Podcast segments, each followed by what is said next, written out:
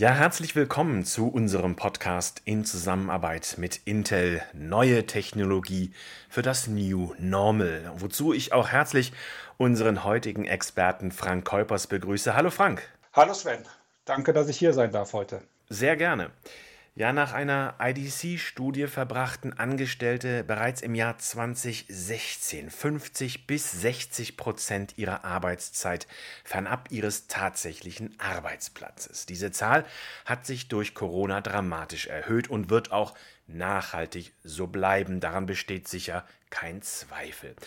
In Folge entsteht auch mehr hybrides Arbeiten, das heißt eine Kombination aus Homeoffice und Büroarbeitsplatz oder man trifft sich eben vermehrt virtuell. Aber Unternehmen und Organisationen stehen dabei vor einer großen Herausforderung. Die IT-Ausstattung muss sich dieser Entwicklung rapide anpassen können und auch die Art, wie diese dem Anwender zukommt. Ja, Zoom und Co, diese Tools, die auch Sie, liebe Zuhörerinnen und Zuhörer, sicher nunmehr tagtäglich benutzen, bilden dabei aber lediglich die eine Seite der Medaille ab. Auch die Hardware spielt in diesem Kontext eine wichtige Rolle. Warum das so ist, weiß Frank Keupers von Intel. Er ist Technologiespezialist und kann diese ganze Entwicklung für uns einmal einordnen. Frank, Warum ist das so? Wieso sollten Unternehmen und Organisationen auch auf die Hardware in diesem New Normal sozusagen ein besonderes Augenmerk legen? Ja, da gibt es mehrere Aspekte, Sven. Zum einen natürlich durch dieses ganze virtuelle Arbeiten, was auch wir sehen und was wir auch in den Diskussionen mit unseren Kunden sehen, ist natürlich auch immer wieder Performance ein ganz wichtiges Thema, weil wenn man sich heute überlegt, man hat äh, Teams-Besprechungen, Zoom-Besprechungen, der Klassiker ist im Endeffekt, dass Hintergründe getauscht werden, Hintergründe ausgeschnitten werden. Das alles braucht eine ganze Menge Rechenleistung. Und da ist es eben auch wichtig, eine performante Plattform zu haben. Aber neben dem, dem ganzen Performance-Aspekt, ist natürlich auch das Management von der IT-Seite wichtig. Die Leute sind halt einfach nicht mehr im Büro. Und ich als IT-Manager muss halt schauen, wie ich meine Kunden, nämlich die End-User meiner Hardware sozusagen weiterhin supporten kann. Und das ist natürlich im Homeoffice um einiges schwieriger. Und da haben wir mit Vipro und unserer Intel Vipro Technologie ein paar Aspekte, die ich heute gerne mal beleuchten würde. Ja, wunderbar. Du hast es eben gerade angesprochen, Frank, Performance, aber auch das Management dieser Gerätschaften, das funktioniert mit den herkömmlichen Hardware-Konzepten nicht mehr, wenn ich dich richtig äh, verstehe oder nur noch unzureichend? Wie ist das? Ja, das fängt ja schon damit an, wenn ich mein System zum Kunden ausrolle, also zum End-User. Früher war es so, der End-User ist zu mir in die IT-Abteilung gekommen und hat sein neues Notebook in Beschlag genommen oder in, in Empfang genommen. Und heute ist es so, der End-User sitzt im Homeoffice und kriegt ein Gerät per DHL, Post, DPD, wie auch immer, zugestellt und muss sich dann erstmal selber damit auseinandersetzen. Da gibt es heute Konzepte, Softwarekonzepte, die dem Ganzen Rechnung tragen. Da gibt es Mobile Device Management, was mittlerweile auch quasi auf das PC-Umfeld übertragen werden kann. Und da haben wir Technologien entwickelt, um sicherzugehen, dass das Gerät so, wie es beim Kunden ankommt, eben so ist, wie der IT-Manager das haben will. Weil ich kann jetzt nicht hingehen und quasi das ganze Image neu aufspielen, sondern ich muss das so nehmen, wie es quasi von der Fabrik kommt. Der End-User macht das Gerät auf und dann kann der sozusagen anfangen, sich bei der Cloud im Unternehmen anzumelden und dann bekommt er nur noch seinen IT-spezifischen Load auf das Gerät überspielt. Das nennt sich sozusagen Autopilot bei Microsoft. Das ist ein Feature, was die anbieten. Und wir haben da Technologien integriert, wie zum Beispiel Trusted Device Setup. Und Trusted Device Setup ist eine Technologie, da verschließt der OEM das Betriebssystem-Image in der Fabrik. Und wenn der Kunde das Gerät zum ersten Mal startet, kann er sicher gehen, dass in dieser Kette zwischen Versand vom OEM bis zum Empfang beim Endkunden sozusagen niemand mit diesem Image rumgespielt hat, sodass der IT-Manager sicher sein kann, dass das Gerät genau so ist, wie er es vorher getestet hat. Frank, du hast es angesprochen, ein Trusted Device Setup, das heißt ein vertrauenswürdiger Aufbau in dieser Supply Chain kann nichts passieren, aber der Anwender kann das Gerät vom Start weg auch schneller nutzen. Wie geht das? Genau. Also das ist eben der Punkt. Ich muss nicht eben erst quasi das ganze Image mit einem IT-Load sozusagen neu draufspielen auf das Gerät, sondern der Nutzer kriegt nur noch so ein kleines Delta aufgespielt, wo dann unternehmensspezifische Einstellungen überspielt werden. Aber es ist nicht so, dass ich jetzt erstmal 35 Gigabyte irgendwie IT-Image überspielen muss und das am besten dann noch über die heimische DSL-Leitung, sondern das ist eben so, dass ich sage jetzt mal 90 Prozent des Images, was sowieso vom OEM kommt, genutzt werden kann, wiederverwendet werden kann und nur noch ganz spezielle Programme, die das Unternehmen vielleicht nutzt, eben nachgeladen werden müssen. Ja, wir hatten das ja früher so, dass auf einmal, auf einen Schlag eine große Menge einheitlicher Geräte, wie du sagst, ausgerollt wurde, also One Size Fits All. Und das funktioniert heute nicht mehr? Nee, das ist nicht mehr ganz so optimal, weil die Enduser würden ja auch gerne ein bisschen Auswahl haben und auch der Einkauf hat meistens ein bisschen Auswahl dahingehend, dass er vielleicht von einem oder zwei Herstellern Geräte beziehen möchte. Und wenn dem so ist, dann ist es zum Beispiel so, dass die OEMs große Optimierung dahingehend betreiben, dass die Akkulaufzeit der Geräte optimiert ist.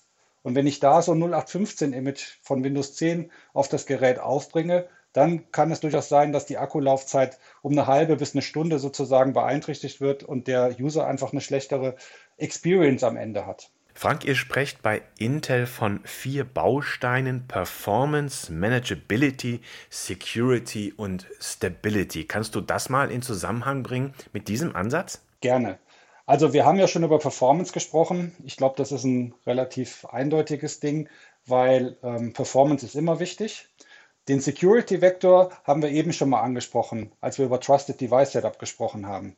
Da ist es ja so, dass das Image, wenn es beim OEM quasi eingepackt wird und verschlüsselt wird, quasi über kryptografische Methoden eingepackt wird und erst beim User, beim End-User wieder aufgemacht wird und der End-User kann kontrollieren, ob vorher irgendwas passiert ist. Das ist sozusagen das, was wir mit einem Security-Vektor sehen. Wir haben noch mehr Security-Funktionen in der Plattform, Trusted Execution Technology, äh, Virtualisierungstechnologien und so weiter und so fort. Der dritte Vektor ist Stabilität. Und da fassen wir zum Beispiel zusammen, dass wir in unseren Business Plattformen mehrere Versionen von Windows 10 zum Beispiel unterstützen. Also da gehen wir durchaus einige Generationen zurück, was den Support angeht, was ich typischerweise im Consumer-Umfeld nicht der Fall ist. Und als zusätzliches Feature in dieser Stabilitätsära ist es so, dass wir eine Stable Image Plattform Programm haben, wo wir eben Treiber für eine bestimmte Windows 10 Version quasi qualifizieren und der End-User, der IT-Manager, dieses Treiberpaket dann die nächsten 18 Monate nutzen kann. Der letzte Vektor in dem Ganzen ist die Manageability. Und auch da haben wir Neuerungen rausgebracht im Bereich zum Management von Geräten, die im Homeoffice sich befinden. Dazu möchte ich zählen unser Emma Endpoint Management Assistant, welches dem IT-Manager erlaubt, Geräte zu managen, die quasi sich hinter der privaten Firewall im Homeoffice befinden. Wie sieht das aber ganz konkret im Unternehmenseinsatz aus? Was sind da die konkreten Verbesserungen gegenüber dieser One-Size-Fits-All-Strategie? Also ganz konkret ist es zum Beispiel so, man kann sich das so ein bisschen, glaube ich, wie so ein bisschen Lifecycle-Management vorstellen. Also Dinge wie Trusted Device Setup kommen halt dann zum Tragen, wenn das Gerät gerade ausgerollt wird. Stabilität ist ein Feature, was quasi über den kompletten Lebenszyklus des Gerätes wichtig ist und auch der Support für mehrere Windows 10 Versionen zum Beispiel wichtig ist, während das Unternehmen von einer auf die nächste Version wieder updatet. Und wenn ich mir dann sozusagen Manageability anschaue, das ist klassischerweise dann wichtig, wenn es eben zu Problemen kommt und die können jederzeit auftreten. Das kann sowohl beim Ausrollen des Gerätes, beim Provisionieren durch den Endbenutzer passieren. Es kann aber auch quasi nach einem halben Jahr, nach einem Dreivierteljahr passieren, wenn der Enduser plötzlich morgens sein Gerät anmacht und er landet in einem Bluescreen, weil irgendein Treiber-Update oder ein Windows-Update oder was auch immer ähm, das Gerät in einen Zustand gebracht hat, wo das Betriebssystem zum Beispiel nicht mehr bootet. Und dann kommen halt Features wie Emma zum Tragen, wo dann der IT-Manager oder der Support-Mitarbeiter über einen Cloud-Dienst weiterhin auf dieses Gerät zugreifen kann und unter Umständen helfen kann, ohne dass der Nutzer das Gerät einpacken muss, per DHL irgendwie in die IT-Zentrale schicken muss und dann ein Ersatzgerät in zwei Tagen erhält. Das heißt, wenn ich dich richtig verstehe, das ist eine Wartung aus der Ferne. Nichts anderes ist es. Und das haben wir ja schon in Vipro basierten Systemen seit, seit Generationen implementiert. Das etwas Neue daran ist, und auch dieses Feature ist nicht neu, aber sozusagen der Support über diese Softwareplattform Emma, die wir jetzt bieten, ist im Endeffekt, dass man das auch eben über die Cloud machen kann. Also was vorher quasi im Unternehmensnetzwerk schon lange funktioniert hat, nämlich dann, wenn der Rechner nicht sauber gebootet hat, dass ich dann über Vipro und Active Management Technologie quasi auf das Gerät zugreifen konnte, das funktioniert jetzt eben über die Cloud. Und das funktioniert eben so, dass das Gerät, was im Homeoffice sitzt, sich regelmäßig in der Cloud meldet. Und Cloud kann jetzt durchaus auch quasi ein System im Rechenzentrum des Endnutzers sein, kann aber auch wirklich Cloud sein bei Amazon, Google oder von mir aus bei einem Anbieter meiner Wahl. Und dann meldet sich das Gerät in der Cloud und durch diese Cloud-Verbindung habe ich halt eben Zugriff als IT-Manager auf das Gerät, wenn der Nutzer mir das freigibt. Aber dies geschieht alles ohne die Sicherheit, die IT-Sicherheit des Unternehmens zu gefährden, Frank? Auf jeden Fall, weil da hätten wir alle nichts gewonnen, wenn dem nicht so wäre. Sowohl die Verbindung des Gerätes in die Cloud als auch die Verbindung des IT-Administrators in die Cloud, um auf die Management-Konsole zu kommen, sind natürlich verschlüsselt.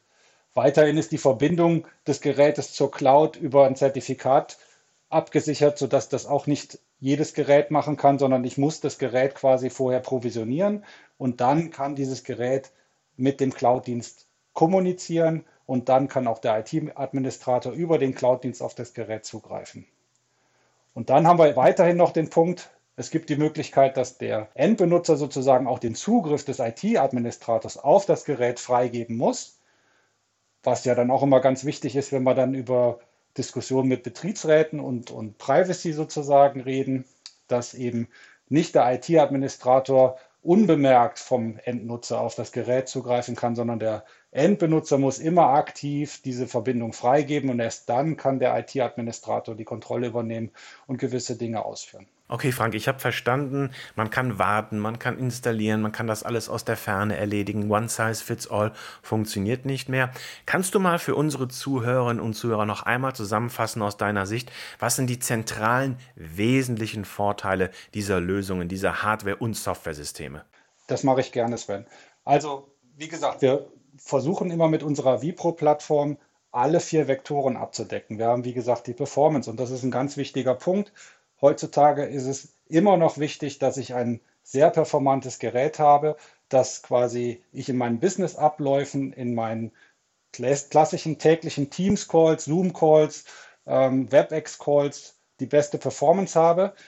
Ähm, dann geht es um Stabilität. Das ist immer ganz wichtig für die IT-Administratoren. Die wollen sich nicht quasi jedes, jeden Tag um neues Image kümmern. Die wollen sich nicht jedes Mal um ähm, die Stabilität ihrer Geräte besorgt sein. Da geht es ganz wichtig darum, dass wir quasi eine funktionierende Windows 10 Installation haben, dass wir vernünftigen Treiber-Support haben und dementsprechend ist Stabilität ein ganz wichtiges Thema. Und dann ist Sicherheit ein großes Thema weiterhin.